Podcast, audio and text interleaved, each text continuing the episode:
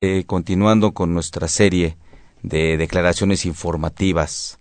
Eh, la, la, charla anterior eh, platicamos de la declaración informativa de sueldos y salarios. Y pues bueno, hoy vamos a continuar con la informativa que debe de presentar las personas morales con fines no lucrativos, las del título 3, ¿no?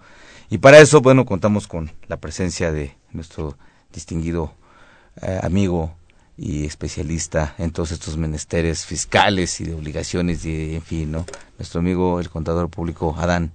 Adán, ¿cómo estás? ¿Cómo estás, amigo? Muy bien. retomaremos ese tema, ¿no? Muy bien, gracias por estar con nosotros, Adán, nuevamente. ¿Qué hay con esta declaración informativa? Fíjate que el primer punto yo creo que debemos de atacar sería es quién la presenta porque es una declaración informativa. Las personas morales no lucrativas, aquellas que se encuentran dentro del título 3, que para este año ya no las restringieron más, porque anteriormente podíamos meter a sindicatos, asociaciones deportivas y todo, y para este año nos dicen que única y exclusivamente aquellos que son autorizados a recibir donativos. Entonces, lo principal, primer punto, deben ser los, los que están autorizados ante el Servicio de Administración Tributaria a recibir donativos, que para que sean deducibles, claro. Son los que están obligados a presentar esta declaración informativa. Claro, aquí nada más a, hacer la precisión, ¿no? Ajá. que es respecto de la restricción viene hacia la prestación de la declaración. Así es. Para que no eh, generemos inquietudes de que ya los sindicatos, por ejemplo, como mencionaste, ya son este ya no son no contribuyentes, ¿no? Entre comillas, ¿no? Porque siguen siendo están dentro del título 3, pero eh, tienen una mecánica. Digo, no no no no es el tema, pero nada más para aclarar respecto de la obligación informativa, la de 2014 que se presentará en 2015, ¿no? Esta es la de 2013, que se presenta ahorita en, 2014. Esta es la que todo el mundo estaba ahí, ¿no? Así es. Esas personas morales regularmente eh, se crearon para un fin común. Recordemos que están reguladas por el Código Civil y no por la legislación mercantil. ¿Por qué? Porque generalmente son ACES, muchas de ellas, aunque algunas sociedades civiles caían en ese concepto específico. ¿no? Y, y, también hay unas, amigo, que son mercantiles. ¿Sabes cuáles? por ejemplo, una cooperativa de consumo. Eh, eh, a, eso iba, ¿no? Hay, hay excepciones. Así es dentro de la regla, que son las famosas operativas de consumo, ¿no? Entonces vamos a ver qué es lo que está pasando con ellas, ¿no? Esta declaración informativa, recordemos que ellos, por eso se llama no lucrativa, ¿no? No, anteriormente teníamos un nombre raro, no sé si te acuerdas, se llamaba no contribuyentes. Así es. Sí, y de ahí teníamos otro problema, ¿no? Si no son contribuyentes, pues ¿para qué? ¿Qué, qué hacían realmente, no? Aquí lo que hacemos eh, es declarar algo que llamamos anticipo a remanente. Para ver si existe dentro de los asociados un anticipo remanente al finalizar el ejercicio, el cual se pueda distribuir. ¿sí? en algunas ocasiones algunos despachos de contadores o, arquitectos formaban sociedades civiles y nada más se daban su fin común era prestar un, un, servicio ellos mismos o conseguir trabajo ellos solos. Claro. Entonces se pagaban un anticipo remanente, el cual tributaba de lo que de lo que mencionamos este el, programa de radio pasado acerca de asimilados de salario. Y sí, eh, ¿qué, pasa con estas partes? En teoría, el anticipo remanente no es distribuible para las personas morales no lucrativas. Así es. Es bien importante. ¿Por qué es importante presentar esta declaración informativa? Porque si no se presenta, ellos perderían la opción de recibir donativos. Claro. Entonces, es una de las condicionantes. Es una de las condicionantes. El no presentar esta declaración informativa es una de las condicionantes que pierdes el derecho a recibir donativos autorizados, ¿no? Ese es el chiste. Claro, y, y, si, hay que tener mucho cuidado con eso, es una repercusión. ¿Habrá también alguna multa?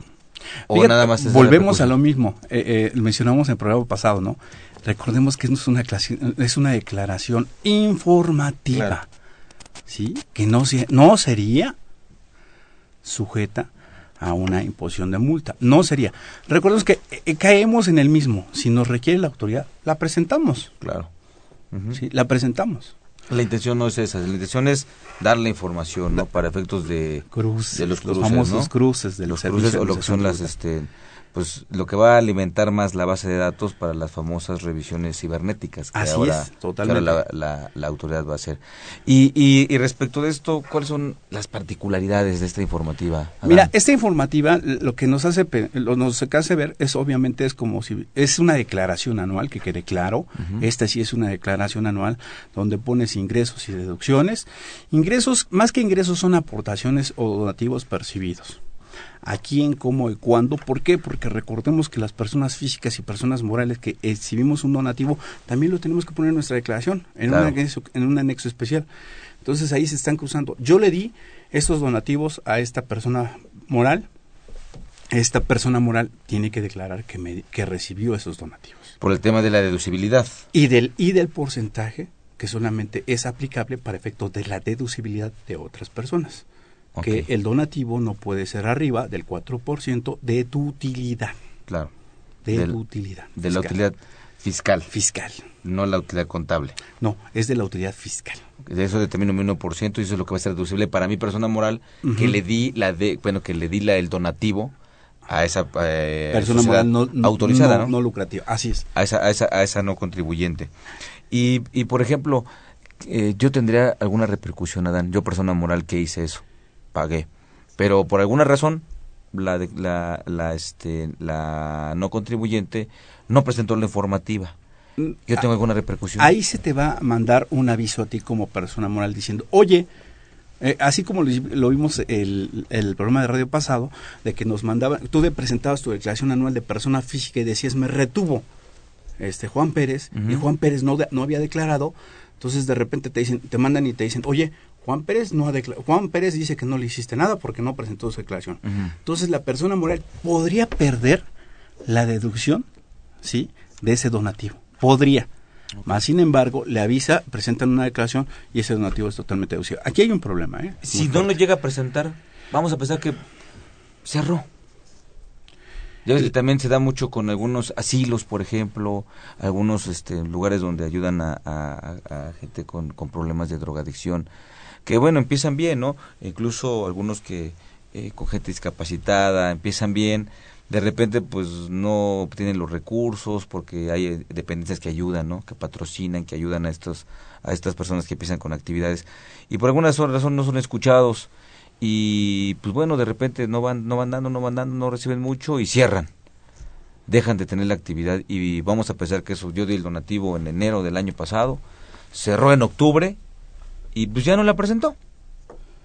¿Yo tendré algún problema? Fíjate que de acuerdo a la ley del impuesto sobre la renta que marca que cuando tú des algo a alguien, enteres, por ejemplo, en el caso de retenciones, tú hagas la retención y la enteres, se va a considerar la deducibilidad en el momento que hiciste eso.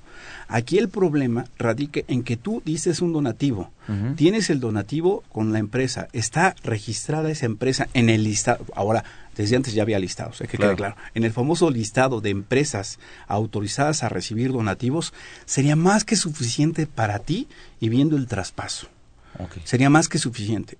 Sin embargo, que quede claro, la autoridad puede decir que como ella no lo está declarando, tú sí lo declares en tu declaración anual, como ella no lo está declarando, podría decir que sería no deducible. Ella, Claro. pero sin embargo no no no no no procedería. Pues bien, amigos escuchas, ya ven que pues bueno, a veces eh, confiamos en que una empresa con fines no lucrativos y damos un donativo, incluso, perdón que lo diga así, pero puede ser incluso la Cruz Roja.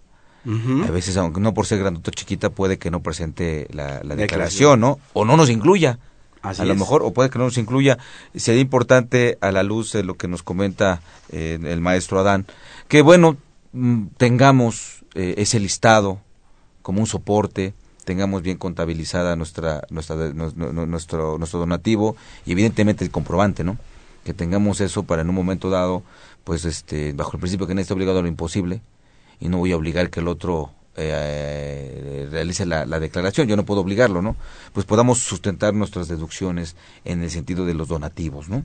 De los donativos, tanto personas morales como personas físicas. Y también les recuerdo nuestros teléfonos aquí en cabina, que son el 55 36 89 89, y nuestra alada, que es el 01800 50 52 688 donde bueno, aquí estamos para recibir sus preguntas. Y también les recuerdo nuestras direcciones, nuestro blog, que es http dos puntos doble diagonal invertida fiscal con y lo que es el Facebook que es fiscal espacio con. Ahí donde también estaremos esperando sus sus preguntas. Y bueno también vamos ahorita a pasar a lo que es las noticias que durante la semana se fueron se fueron dando que es el infofiscal. Vamos a ver qué qué, qué, qué apareció en el diario oficial de la Federación.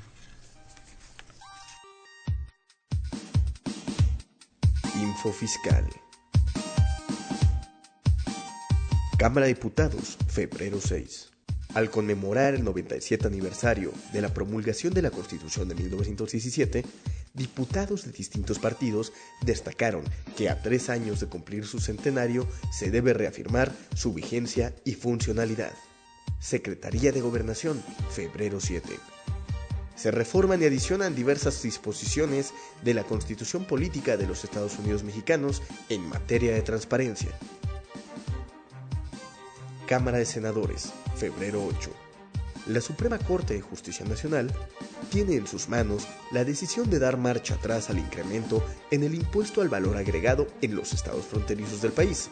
Así lo manifestaron los 63 senadores del PAN, PRD, PT y de Movimiento Ciudadano que interpusieron una acción de inconstitucionalidad en contra de la reforma fiscal. SAT, febrero 9. La Secretaría de Hacienda y Crédito Público, a través del SAT, informa que se publicó la modificación al anteproyecto de la primera modificación a la resolución miscelánea fiscal para el 2014, en el que se establecen facilidades adicionales para los contribuyentes del régimen de incorporación fiscal. Cámara de Senadores, febrero 9. El incremento en el costo de gasolina y diésel es mayor a lo establecido en la política de precios, dentro de los criterios generales de política económica para el 2014, advirtió el presidente de la Comisión de Comercio y Fomento Industrial del Senado de la República.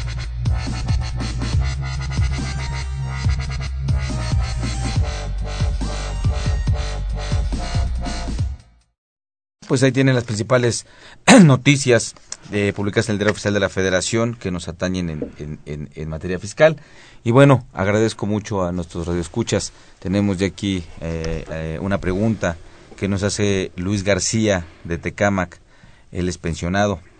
Eh, pregunta, ¿cuál es el monto de ingresos de un pensionado para estar obligado a presentar declaración en 2014 por ingresos de 2013? Se va a variar en la que perdón, va a variar en la que se presentó en 2015 por el año 2014? No, no, no varía. Hasta ese momento son los 400 mil pesos. Eh, en el ejercicio, aquí, hay, aquí cabe hacer un comentario. Hay personas que están pensionadas, pero que tienen dos patrones. Por ejemplo, el IMSS y la compañía de luz y fuerza. Entonces ellos sí están obligados, ¿eh? no, importa, no importa el importe. ¿Por qué? Porque tienen dos patrones simultáneos, aunque sea por pensión. Claro, que sea por pensión. Entonces, este, bueno, la, el monto es el mismo, 400 mil pesos. no, no, no tuvo actualización. También este, nos habló Ricardo Jiménez. Él es este, desempleado ahorita. Bueno, dice que eh, tuvo nóminas en noviembre y diciembre de 2013. Únicamente tengo que hacer cálculo anual y ajuste a cada uno de mis trabajadores. Si resulta saldo a favor o en contra, ¿qué debe hacer? No, él como no tiene durante todo el ejercicio, no tendría que hacer el cálculo anual. Y volvemos a lo que mencionamos en el programa de radio pasado. Yo en lo personal sí presentaría la informativa, pero sin hacer el cálculo. El trabajador si tuvo dos patrones simultáneos o más de dos patrones en el ejercicio, sí está obligado a presentar su declaración anual, no importando que no rebase los 400 mil pesos. Claro, ahí este, pues tendría que hablar con sus trabajadores para que Totalmente. vea si tuvieron este, trabajadores no trabajadores. Así es. Bien, pues vamos eh, a ir ahorita este, a, a, una pausa y como, eh, continuamos con ustedes hablando del tema de la declaración informativa para personas morales con fines no lucrativos.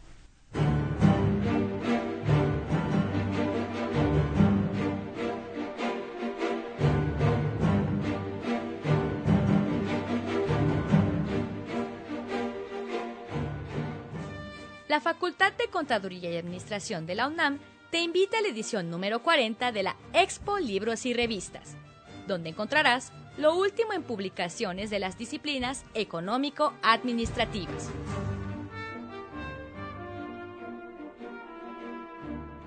Habrá presentaciones de libros y actividades culturales.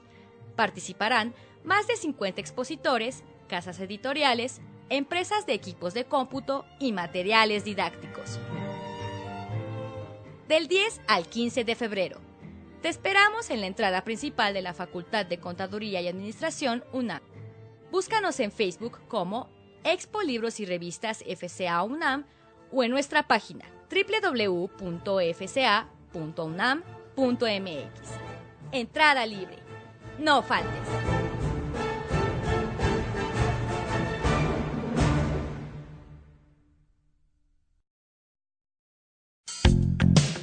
¿Qué tal, amables televidentes?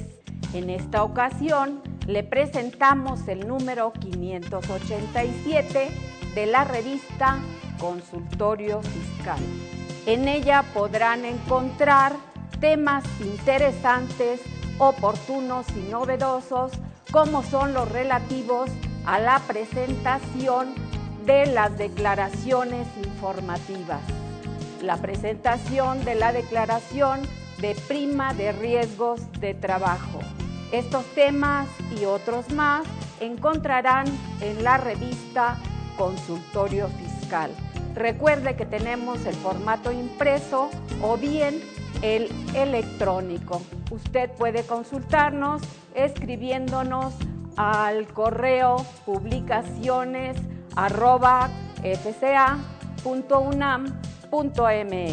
Consultorio Fiscal por mucho la primera, por mucho la mejor.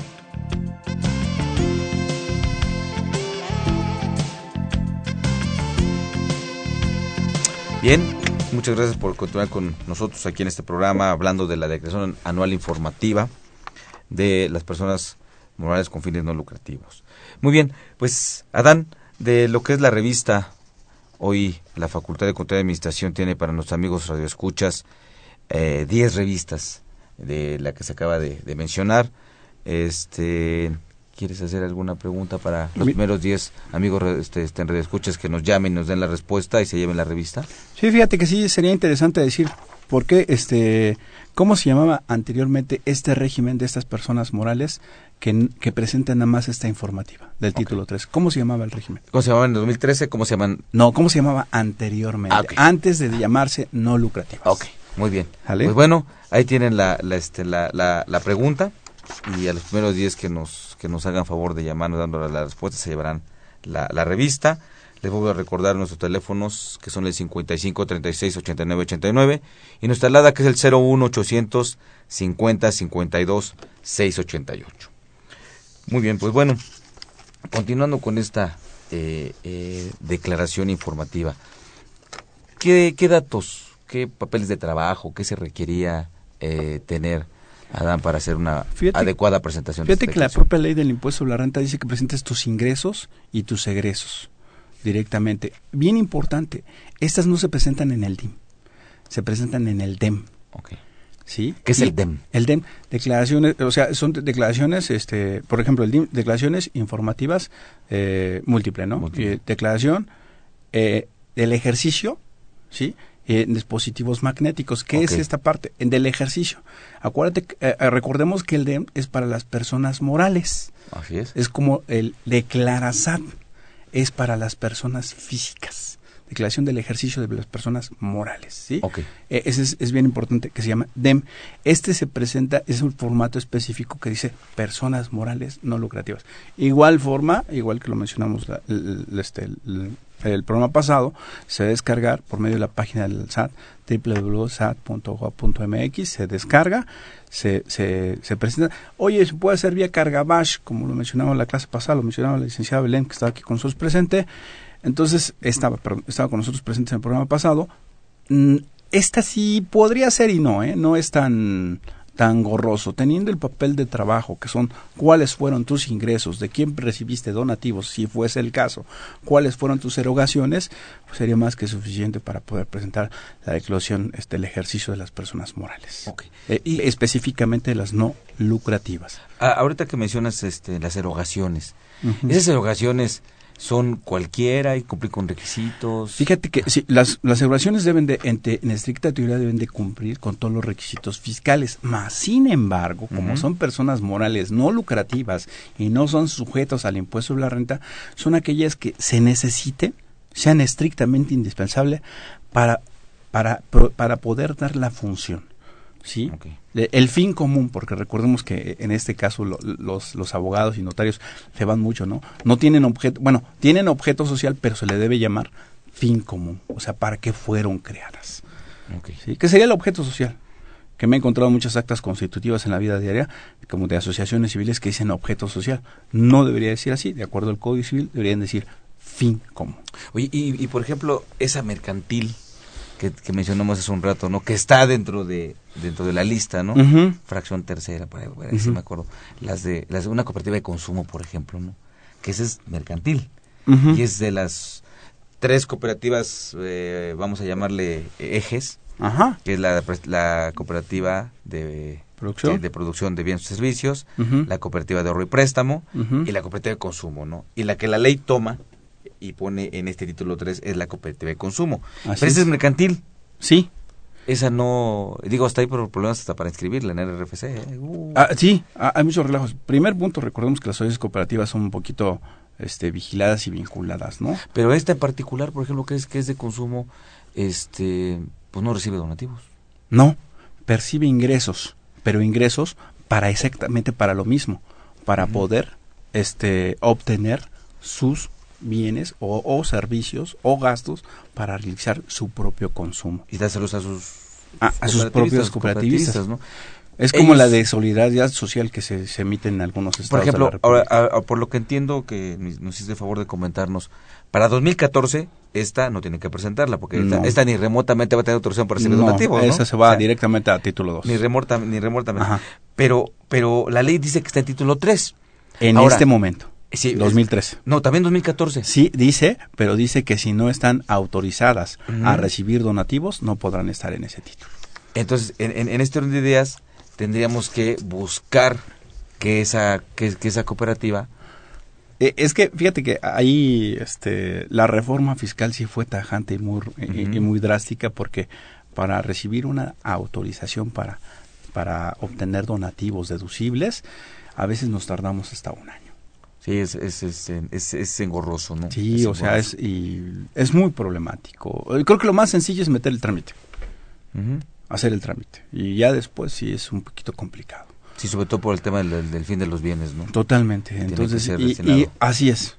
Y como dices, operativas de consumo, bueno, ¿y cuál es tu fin común o tu beneficio o tu labor social para la cual tú quieres recibir donativos?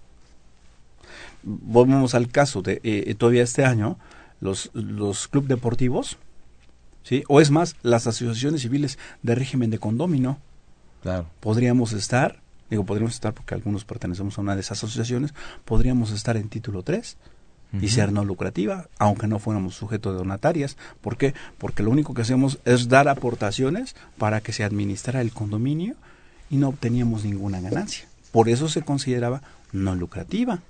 Es más, ni siquiera sujeto del impuesto al valor agregado. Entonces, ¿qué está pasando? No? Estas ya no están ahí.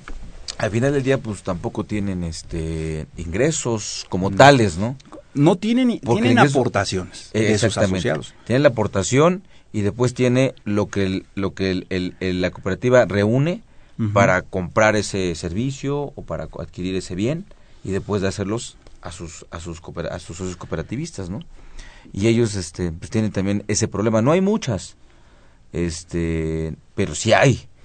Y en, y en ese orden de ideas ellos cómo, e, e, e, ellos cómo, cómo cumplirían con esta con esta obligación para el 2015 para no en, en este, ah, no, este, año 2014 presentas tus ingresos llamadas aportaciones. O sea dice ingresos eh no dice ingresos para efectos fiscales como ventas. Que eh, es bien importante. O sea ingresos que ingresó a tu cuenta ahí, la excepción de ingreso se aparta, aunque es una ley fiscal, pero se aparta del concepto fiscal De- de- y ajá, tenemos acumulable. otro concepto de ingresos, ¿no? Así es. Par- particularmente para ellos, que es, que es todo lo que Entró. entró. Por decirlo de alguno más Así coloquial, ¿no? Aunque algunos fiscalistas nos van a matar ahorita, pero Claro. sí. Todo lo que entró es dime por qué entró. Y dime dónde lo mandaste. Inclusive e- en este título la ley de impuesto a la renta te dice que no puedes gastar más del 5% en gastos de administración. Claro. Sí, te pone Y ahí es más subjetivo. Dice, ¿qué estás llamando gasto de administración? Una cosa es gasto de administración y otra es fin común o a qué se está dedicando y para qué se está dedicando. Esos, esos son gastos operativos, no de administración, Claro. para que pueda operar la persona moral. Son, eh, son, son datos interesantes, ¿no? Claro. Tal, vez, tal vez la declaración en sí, mucha gente diría, pues no tiene ciencia, pero es quién entra, cómo entra y, y, y cómo presentarla, ¿no? A- a- aquí me llama la atención algo, perdón que, pero son temas que luego no se tocan, Así es. no es de verdad. Por ejemplo, yo pertenezco a una cooperativa de consumo Ajá. y pues tengo mis animalitos, ¿no? ujú. y pues, yo requiero media tonelada de, de, de alimento para animalitos, nos juntamos muchos más, ya compramos más toneladas, me sale más barato y esa es la finalidad, ¿no? Que me salga más barato. Para que tú le puedas dar comer a tus animalitos. Así es. Y mi media tonelada de, de animalitos, pues yo me la llevo, ¿no? Y es lo que yo aporto a la cooperativa. Así es. Lo que cuesta mi media tonelada de para, para mis animalitos, ¿no? A un mejor precio que si lo comprara solo. Bueno. Ahora, esta informativa tiene que ver para efectos de que yo pueda deducir esa media tonelada que compré para mis, mis, mis- animalitos. Aquí bien importante, tú como productor, tú eres productor de ganado, estás dado de alta como actividad empresarial de ganado, Sí, tengo mi, tengo mis, este, mi, mi, ¿cómo se? Estoy, es- es- estoy en, el, en sector primario. fíjate que si estás en el sector primario, pero ¿qué parte? ¿Estás como una integradora? ¿Estás como una EMP? Porque si estás como una EMP sí podrías hacerlo totalmente. Vamos, yo soy como persona física. Tú como persona física puedes ser asociación en participación con una persona moral, claro. ¿sí? Y si manejamos esa parte, tú podrías hacer deducible la parte que te están dando, para efectos de que tú estás aportando. Pero a lo que me refiero, yo como persona física, solito, sin AMP, yo voy y, y me hago socio de la cooperativa. Ya soy socio, este, soy socio cooperativista, que voy a, a consumir pues, lo que yo necesite, ¿no? Que es mi media tonelada. Con la, con la entrega de la aportación y ellos que te den un recibo en el cual tú estás mandando tu aportación, esa aportación podría ser deducible para ti como persona. No incide aquí la No, no, informativa. aquí no incide la informativa. ¿Por qué? Porque lo que te están dando a ti es tu parte proporcional del alimento que para lo cual fuiste creado Ok. directamente. Ok. Aunque para efectos del Servicio de Administración Tributaria se les complica Oh. un poco o un mucho el poder sustentar esto y el poder admitir. Dice, no, tú estás dando, acá se queda. Y lo que te están dando para ti ya es un ingreso. Ni siquiera Claro. deducción, ¿eh? Claro. O sea, el que te den alimento te lo quieren considerar como ingreso. Como que no lo entienden. Así, ¿verdad? no, no lo entiendo. O, o, o a lo mejor se hacen que no lo entienden. Porque tampoco es la gran ciencia, ¿eh? A, a- a mí me ha tocado, algún, te iba a decir, me ha tocado ventilar asuntos de la especie que estamos hablando. Ujú. Y resulta que el funcionario, digo, no voy a decir nombres evidentemente, pero sí es del SAT y desde Hacienda, agarra y dice, bueno, pues operativamente y como ser humano te entiendo, pero como funcionario no lo puedo hacer. Eh, son de las cosas- Caracoles. Dices, no, digo, Dios mío, ¿dónde estamos, no? No De- puede ser. Volvemos a lo mismo, ¿no? De repente sacan su normatividad o reglamento interior del SAT. Y dices, pues sí, está muy padre tu reglamento y tu normatividad, pero no es ley. Ahora te estoy hablando a nivel Importante. importante, ¿eh? No, sé. no digo, no, no con el. Con no el que te mencionemos visita, más, ¿no? amigo. Te dice eso, compañero. O sea, no puede ser. Si te entiendo operativamente y sé que no. Pero como funcionario, ah, entonces, ¿qué? Este, ¿Cómo está el tema, no? Y aparte, acá lo estás hablando en las oficinas, ¿eh? Sí, bien, o sea, eh, tienes el derecho de acercarte, ¿no? Y que te, Totalmente. te atiendan y te den la, la, la orientación de vida o, o- o que tú lleves a discusión el tema. Pero, en fin. Ahora, esta declaración, ¿cuándo, tenemos, ¿cuándo habrá que presentarla, Dan? A más tardar el día sábado, 15 de febrero, después del Día del Amor y la Amistad, para que estés feliz. Totalmente. ¿Ya? ya, ya, ya, ya está próximo. Ya, el sábado, ¿eh? Es el de, sábado. de, de una vez les mandamos una felicitación a todos, todos. los amigos radioescuchas por ser amigos de la estación, por ser amigos del programa y bueno, y que la pasen muy bien, que tengan un bonito día del amor y la amistad. Y entonces el día 15 eh, habrá que presentarlo. Habrá que presentarlo. Eh, en, en este caso también recuerdo que había una, una un- lo que comentabas hace un rato, nada más para, para dejarlo claro. Si no la presento, Si no la si presentas, me la requieren, tú Tú preséntala, o sea, es obligación presentarla. Si te la requieren, presentas a a título de autoridad. Oye, como es el, está dentro de la declaración del ejercicio de las personas morales, dentro del formato DEM y no dentro del DIM, no se considera informativa. Pero, ¿qué crees? La ley del impuesto sobre la renta en título 2 dice, deberá presentar declaración informativa. Así es. ¿Sí? Porque es hoy una empresa no lucrativa. Y ya iba a decir la respuesta de la revista, pero no. ¿Sí? Ya iba a decir la respuesta de la revista. Pero Muy bien. hay que tener juego en ese Ahora, en, en, en este orden de ideas, eh, ya, ya, la, ya no la presenté. Con salarios, había una disposición del artículo 68. 86. 86, perdón, 86, perdóname. Sí, 86 donde están las obligaciones. Sí, luego tengo problemas de, de dislexia. Todos los contadores somos así, no te preocupes. El 86, reitero para nuestros amigos radioescuchas, el 86, Ajá. en donde tengo un plazo Así es. para presentarlo, aun cuando haya requerimiento de la autoridad. Así es, 60 días. En este caso específico no lo menciona. Pero volvemos a lo mismo. No es una declaración formal. Claro. ¿Sí? No es una declaración de fondo, es de forma. Aquí únicamente aplicaré lo que dice el 73 de código, que si la presento de forma espontánea y voluntaria, no pasa nada. No pasa nada. En cuanto me dé cuenta si es que olvidé presentar esta, esta Si es a requerimiento de la autoridad, pues ahí podríamos también manejar el código. Si me la requieres hoy, pues no surte efectos la notificación el día de hoy, surte efectos al día siguiente, presentan el mismo día. Como, como, como que en este tema en particular, este también como que como que me repercusión respecto de quien deduce el donativo, ¿no? Totalmente, es lo que mencionamos hace rato, ¿no? Si no lo presento y el que deduce el donativo eh, no es cruzado, te van a creer de ser no deducible el donativo. Nada más que, sin embargo, tú dices que de acuerdo a la ley de impuesto sobre la renta, tú hiciste deducible porque estaba en el listado, estaba dentro del listado, él hizo el traspaso o dio el cheque y recibió el recibo de, donativo. Es el listado que está en la, página, en la página del SAT. Dices empresas empresas autorizadas a recibir donativos durante el ejercicio tal. Eso se puede descargar para guardarse, se puede imprimir. Se, puede, descargar en, un PDF o se puede imprimir. para, para, mantenerlo, ¿no? Hay que tenerlo cuidado, se, actualiza, ¿eh? Claro, pueden salir o pueden entrar. Sí. Y normalmente la que sale ya no entran. Normalmente. Ahora, que quede claro, es bien importante presentar esta declaración informativa si tú estás recibiendo donativos, porque si no la presentas en tiempo y forma, sí puede ser para efectos de normativa del Servicio de Administración Tributaria que se has quitado la lista. Okay. Eso es para la que tiene la obligación de presentar. Así es. El riesgo de, de, perder esa, ese, derecho, ¿no? Y más con las implicaciones que, que, este, que se dan ahorita de que también incluso te puede, te puede llevar, no nada más que pierdas el derecho, sino obligaciones y el régimen. Así es, en este momento para 2014, para el 2014 pierdes la deducción, pues ya no estás en título 2, en título 3 te vas a título 2. Y, y, y, y, aunque sea, por ejemplo, en una obligación, porque también te lo pregunto porque también se da, ¿eh? Oye, y es una obligación que está en una ley que ya no está vigente, porque la ley que estamos hablando que nos obliga ya hoy día no está vigente. Hoy día no está vigente, pero para la declaración sí está vigente. Claro. ¿Por qué te lo pregunto, Adán? Porque de repente, y eso también es un llamado a, nuestros colegas, nuestros queridos este, colegas contadores, que de repente dicen, bueno, es que ya no está vigente, ya no tengo por qué, que me den un fundamento.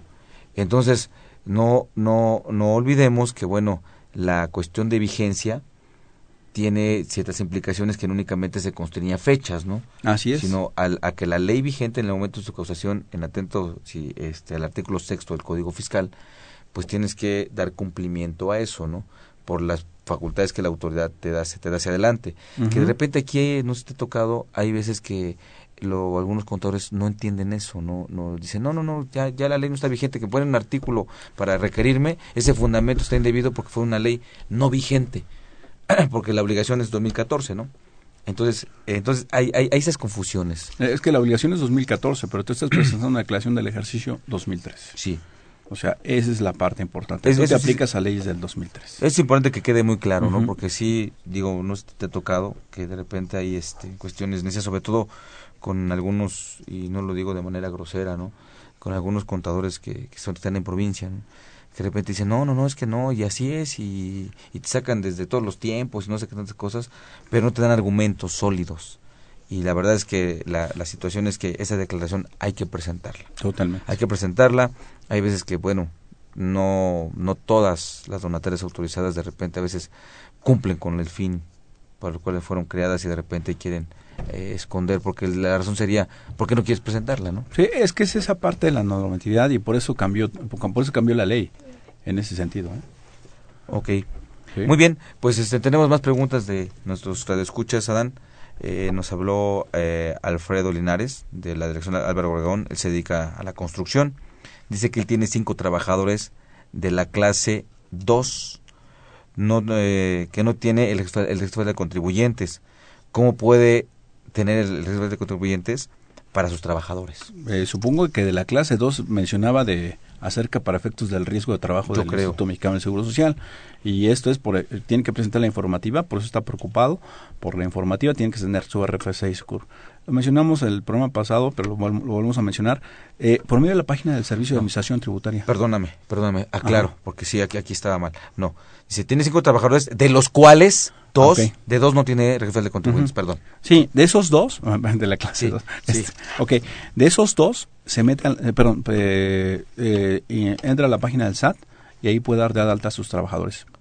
Recordemos que es obligación del patrón, no del trabajador. ¿eh? Eso es importante. Sí, sí. Anteriormente, con presentar esta declaración informativa con sueldos y salarios, se daban de alta. Ahora no. Es por medio de la página del SAT y te contestan rapidísimo. ¿eh? Y, por ejemplo, si, si, ya los, si ya los tiene como trabajadores, aquí había que ver más o menos, un poquito adivinando, los tiene desde el 2013. Ya había que ver si los tiene todo el año y presentar una, el, solicitar su inscripción al RFC. ¿Desde entonces o ahorita? No, ahorita. No sería necesario porque si él ya hizo este, informativas, en teoría él ya los dio de alta. Nada más que le falta su RFC. Muy bien. Sí. Eh, muy bien. Entonces, este, ¿los incluye en esta informativa o no? Sí, debe de incluirlos. Muy bien. Con su RFC debe de incluirlos, pero no hacer el cálculo. Acuérdate. Si no estuvieron los 12 meses, que los incluya, pero que no haga el cálculo. Muy bien. Muy bien. Gracias, Adán. También nos, nos habló la señorita Sonia López, de Tlalpan, descontadora Dice que en este 2014 va a tener que pagar YETU sobre ingresos cobrados que corresponden al ejercicio 2013. Hijo, fíjate que ahí ya no es cierto. Si tú tuviste YETU hasta noviembre y te lo pagaron en diciembre, causaste. Si tú obtuviste YETU de ingresos de diciembre y te lo pagaron hasta enero, ya no existe. Así es. Muy bien. También este nos habló Luis Juárez de Whisky Lucan, es contador dice que las asociaciones civiles de condóminos están obligadas a facturar en 2014. A, a dar recibos. O sea, eh, cuidado con la palabrita, ¿no? Factura y recibo. O sea, tienes que dar un comprobante de la aportación que te dieron. Y que tiene que tener CDI. Fíjate que yo ahí estaría en veremos. Yo, yo estaría en veremos. Aparte, no está en la lista, eh, pues no está. Eh, e incluso, déjame, déjame te digo, eh, mm, quien tenga una sociedad civil, un SC, uh tú lo mencionabas, contadores, abogados, arquitectos, tal, Entrégate el remanente distribuible, el anticipo remanente. Sí. Que en términos fiscales el tratamiento quedó igual. Así es. Entonces, la ley fiscal te dice, oye, llévalo, tienes que llevarlo asimilado, ¿sí? Hacerle su retención como si fuera asimilado. Así es. ¿Y ahora cómo le haces para el tema del timbrado y el, No es sueldo. ¿Mande? No es sueldo. No, no es sueldo. Por tal motivo no sería sujeto de ese. ¿Y ningún proveedor lo tiene? No, no. Es más, no hay, no hay lineamientos para eso. Para asimilados no. Y, y, y, en particular para, para una sociedad civil. Sí, por menos. Oye, ¿cómo le hago? volvemos a lo mismo. Haces un recibo como lo hacíamos antes y es más que suficiente. Entonces, en este caso tampoco hay este... No, hay, no hay legislación, ¿eh? No, no, hay, no hay lineamientos marcados para, para este caso. Si lo quisiese hacer, lo tendré que meter como una, una factura. O sea, contratar a un proveedor o decirle al SAT y tenerlo como una factura. Pero en la factura especificar qué es la aportación del mes correspondiente para la administración del régimen de condominio. Literal. Claro. Para que no fuera sujeto de impuestos sobre la renta ese ingreso. Porque no es una venta, no es un servicio ni nada. Es para administrar un régimen de condominio. Y eso es punto y aparte. A lo mejor no va a poder estar en el título 3 pero dentro del título 2 no se hace sujeto a impuesto sobre la renta. Yo, lo que sugeriría Ni de IVA, sería por cierto. tu primer postura. La primera postura que tú diste, yo creo que sería la que conservaría. Igualito, no, si no, imagínate meterme a cuestiones de facturas y luego hazles entender que no. Y luego dicen, pues si tú me dijiste, ¿no? No, y, es, y, creo que se cometerían más problemas. Sí, totalmente. Eh, administrativos con la autoridad, Totalmente. Yo creo, porque al final del día, pues ese no es ingreso, punto. No es ingreso. No es ingreso de los que pagan impuestos, ¿no? Muy bien. También nos hizo favor de llamarnos este Roberto Lizalde, de Atizapán, él es abogado, y pregunta que si pueden eh, renovar las últimas reformas del RIF. Del régimen de eh, integración fiscal. ¿Se pueden renovar? Dice, sí, sí, se, se, se pueden renovar.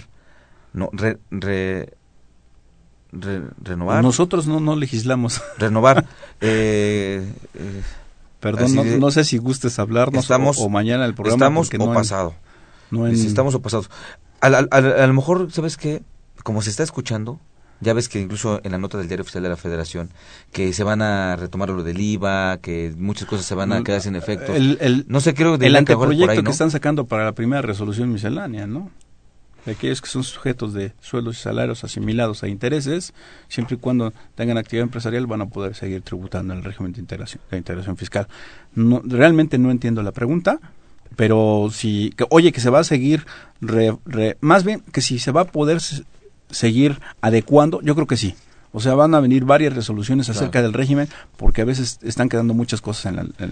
no, ¿eh? muchas. En el régimen de integración fiscal, en teoría entran todos, pero no entran todos. Ya ves ahorita lo del IVA que está en el Congreso.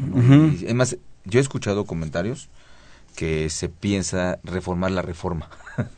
Eh, en, varios puntos, ¿no? Por las cuestiones de capacidad administrativa y toda la incertidumbre que la misma autoridad pues evidentemente el Estado lo generó y la misma autoridad no ha aclarado en muchos casos, ¿no?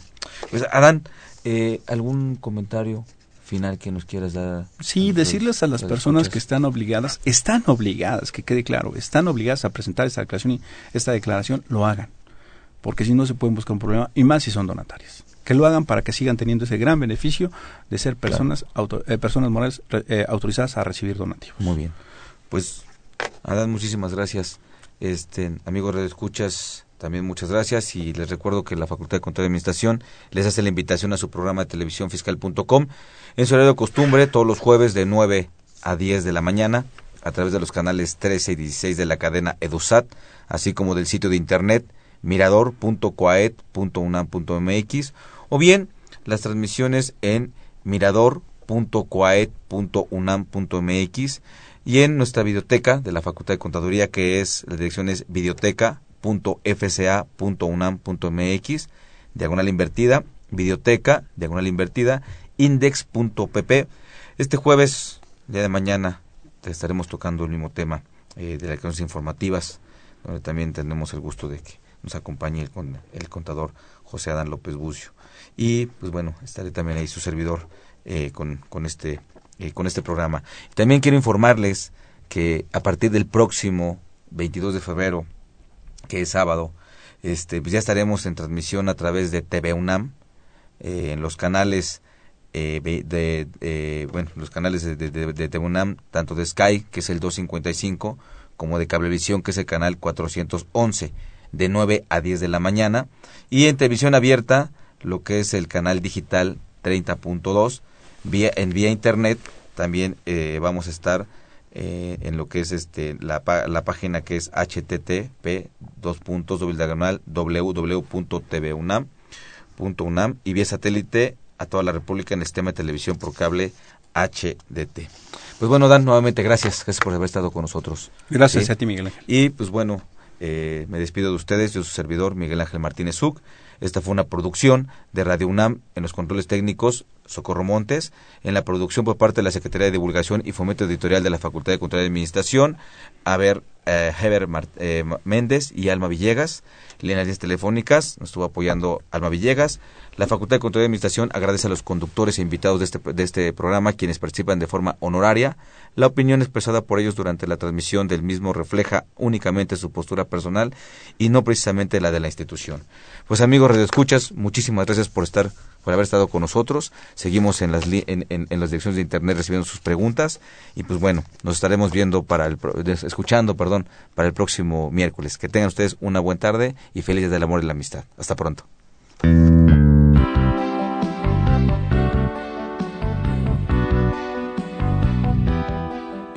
Consultoría Fiscal Universitaria